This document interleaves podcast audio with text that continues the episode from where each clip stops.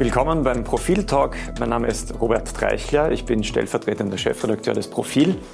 Und bei mir ist heute Michael Nickbaksch, auch stellvertretender Chefredakteur des Profil. Und wir sprechen über die aktuelle Covergeschichte, über das aktuelle Heft. Und das ist ein ganz besonderes Heft. Michael, du wirst jetzt enthüllen, wer in diesem Jahr der Mensch des Jahres ist. Jedes Jahr wählt Profil einen Menschen des Jahres, hat eine mittlerweile schon längere Tradition. Und wer ist es diesmal? Der Mensch des Jahres 2021 ist für Profil ein Ding. Und zwar ganz konkret das Handy von Tom Schmidt. Wir haben uns, äh, wir haben uns die Kreativität genommen, den Begriff Mensch des Jahres in dem Fall ein bisschen mehr noch zu erweitern als in den vergangenen Jahren, weil wir finden, dass in diesem Mobiltelefon so viel innenpolitische Geschichte der jüngeren Vergangenheit steckt, ähm, so viel Enthüllung auch steckt, dass wir eigentlich gar nicht umhin kamen, dieses Ding zum Menschen des Jahres zu machen. Wir hatten auch schon mal einen Roboter, das heißt, wir sind tatsächlich nicht so streng. Ähm, ein Ding in der Weise, also der Roboter war ja so ein menschenähnliches Ding, aber so ein Ding hatten wir noch nie. Wir haben auch, in den sozialen Medien unsere Userinnen und User gefragt, ähm, was sie sich vorstellen könnten, wer aus in ihren Augen ähm, das Land besonders geprägt hat in diesem Jahr oder auch die Welt. Äh, weißt du, hast du ein bisschen verfolgt, wen unsere User da genannt haben? Also ganz vorne sahen die Userinnen und User Leonore Gewessler, die Umweltministerin, die ja tatsächlich, also nicht erst seit der Entscheidung gegen den Lobautunnel ernstzunehmende Klimapolitik betreibt, die war auch bei uns äh, auf Ebene der Redaktion ganz weit vorn. Also am Ende war es ein Kopf-an-Kopf-Rennen zwischen, zwischen dem Handy und der Ministerin. Ähm, weiters auf der Liste war ziemlich weit oben Sebastian Kurz, über den wir auch gesprochen haben, im, im, also im, im Prozess des, der Abstimmung. Aber wenn man ehrlich ist, die tatsächliche Leistung des Sebastian Kurz bestand 2021 darin, unter der Last schwerer Vorwürfe zurückgetreten zu sein. Und das war dann vielleicht insgesamt auch ein bisschen zu wenig. Ja, und dann waren noch ein paar, äh, da ist nicht ganz ernst gemeinte, aber durchaus, äh, durchaus witzige Vorschläge dabei. Also Sebastian Kurz war bei unseren Usern nicht das einzige Familienmitglied der Familie Kurz, das genannt wurde. Der zweite war Konstantin Kurz. er hat noch nicht viel Zeit gehabt, tatsächlich, ähm, tatsächlich Fußspuren zu hinterlassen, aber da alle Achtung, also er hat es relativ schnell in der Aufmerksamkeit ganz nach oben geschafft. Okay, der Hintergrund ist, ist jetzt einigermaßen klar, war witzig gemeint. Ähm, ja, haben wir aufgenommen. Man muss noch dazu sagen, bei uns in der Redaktion entsteht dieser Mensch des Jahres in einem Diskussionsprozess. Das, es gibt jetzt in dem Sinn eigentlich keine formelle Abstimmung, sondern wir diskutieren sehr lange und dann äh, kristallisieren sich äh, meistens zwei, maximal drei Personen heraus oder eben wie diesmal das Ding. Ja, tatsächlich, es ist keine formelle Abstimmung, es ist ein Meinungsfindungsprozess, an dessen Ende dann einfach die Frage steht, können jetzt alle damit leben? Und es ist ja tatsächlich nicht ganz einfach in einer Redaktion, die gern streitet, äh, da einen Konsens zu finden. Und wir hatten ja, du hast es erwähnt, wir hatten ja auch schon Jahre, wo wir wo wir die Begrifflichkeit Mensch des Jahres ein bisschen erweitern mussten, weil kein klares Votum zustande kam. Wir hatten einen Roboter, wir hatten äh, die Frau, äh, wir hatten... Ähm, die Frau war in der, in der MeToo-Affäre. Mhm, ganz genau. Äh, wir hatten die Wissenschaftlerinnen mit Binnen I äh, vergangenes Jahr. Mhm. Ähm, also da war schon der Wutwähler vor, vor einigen Jahren genau. auch. Ja. Ich glaube, man sollte dazu sagen, dass die Auszeichnung Mensch des Jahres zu sein keine unbedingt als Auszeichnung zu verstehende Sache ist. Denn wir hatten bereits äh, Leute als Menschen des Jahres, ähm, von denen wir politisch äh, gar nicht so begeistert sind. Wir hatten etwa Thilo Sarrazin, wir hatten Wladimir Putin. Ähm, das heißt, Mensch des Jahres ist tatsächlich derjenige oder diejenige, diejenigen, wenn es mehrere sind, die in dem abgelaufenen Jahr das Jahr besonders geprägt haben. Ganz genau. Und ich, ich ich glaube, man kann mit Fug und Recht sagen, also das Handy von Tom Schmidt zum Menschen des Jahres zu machen, ist eine negative Auszeichnung. Ähm, weil das, was wir da aus den Chats, die ab dem Frühjahr 2021 nach und nach öffentlich wurden, erfahren dürften, war ja erschütternd, niederschmetternd, verstörend und teilweise natürlich auch unterhaltsam. Auch das sollte man nicht vergessen. Genau. Kommen wir zu dieser Geschichte. Du äh, gemeinsam mit deinem Kollegen Stefan Mellicher hast diese Geschichte von Anfang an betreut im Profil mehrere Covergeschichten geschrieben, äh, die Sache auch recherchiert als investigatives Duo. Ähm, wie bedeutsam war, für, war diese Geschichte für dich in diesem Jahr? Also gemessen an den Konsequenzen, die all das hatte bis heute, war das, äh, war das schon ein Schwergewicht. Also nicht zu vergessen, wir haben, wie gesagt, die ÖVP musste drei Bundeskanzler aufbieten im Gefolge dieser, dieser Chat-Affäre. Wer hätte am Anfang des Jahres gedacht, dass Ende des Jahres Karl Nehammer Bundeskanzler ist? Wer hätte gedacht, dass Sebastian Kurz im politischen Exil ist, dass Türkis de facto in Trümmern liegt? Nicht? Also das war, darauf hätte niemand wetten, mhm. angenommen zu Jahresbeginn. Da wussten wahrscheinlich auch die, die breite Öffentlichkeit wusste damals noch nicht, wer Thomas Schmidt ist, zum Beispiel. Ähm, vielleicht für diejenigen, die im letzten halben Jahr auf Urlaub waren, eine kurze Erklärung, wer ist Thomas Schmidt?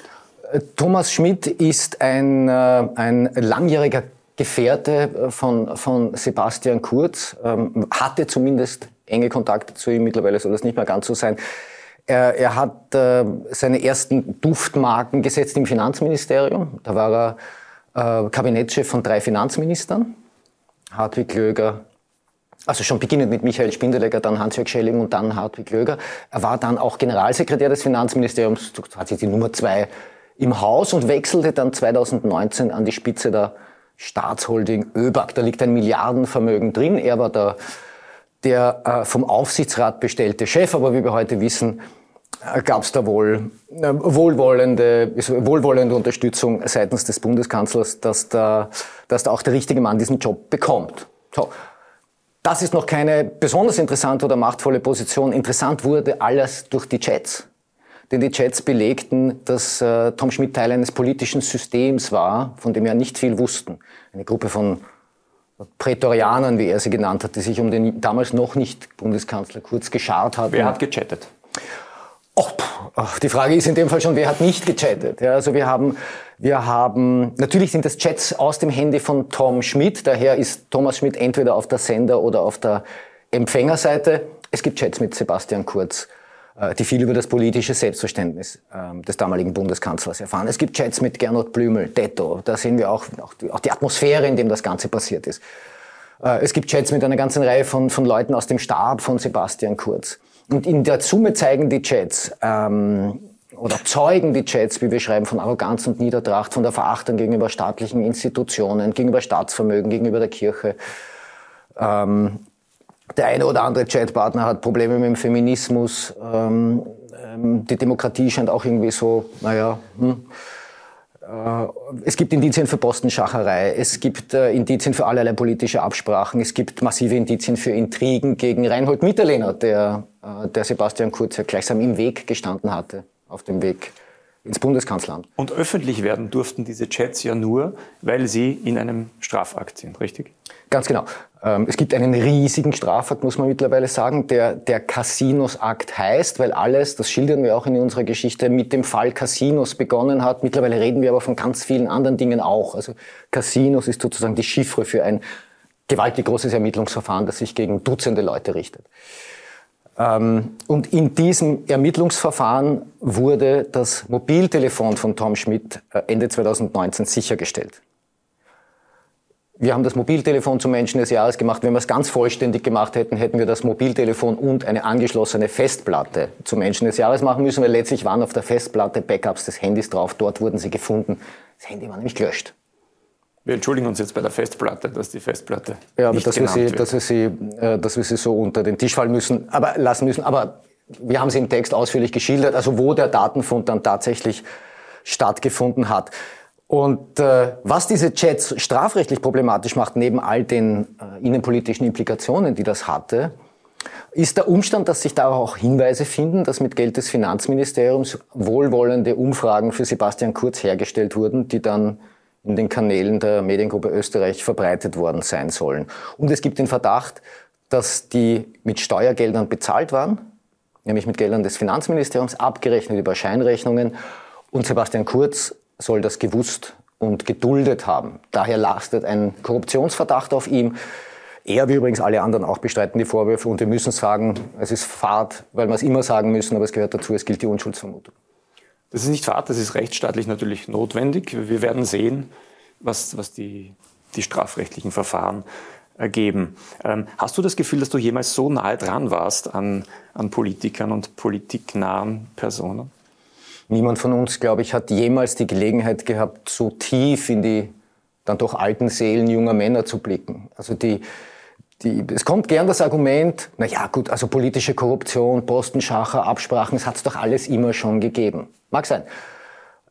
der wesentliche Unterschied ist, dass wir nie so nah dran waren und nie so sehr teilhaben durften, ähm, wie da kommuniziert wird. Und ein wesentlicher Unterschied, abgesehen vom Vorliegen dieser, dieser Chats an sich, ist natürlich auch die Sprache, die da verwendet wurde. Ja, das, das teils Verstörende war ja der infantile Ton, diese, dieser massive Überhang an Emojis aller Art, viele Busserl, viele Herzl.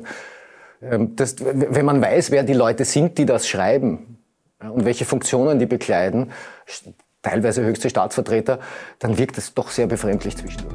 Und all das wird in der Covergeschichte des aktuellen Hefts ausführlich beschrieben, auf vielen Seiten von Michael Nickbatsch und Stefan Melicher. Äh, wir hoffen, wir haben Ihnen jetzt Gusto gemacht auf diese Geschichte. Äh, Sie bekommen sie im E-Paper ab Samstag. Am Sonntag bekommen Sie die Abonnenten. Es ist natürlich auch im Handel erhältlich. Äh, viel Freude mit dieser Geschichte, mit vielen Bussis und Herzchen und anderen Emojis. Danke, bis zum nächsten Mal.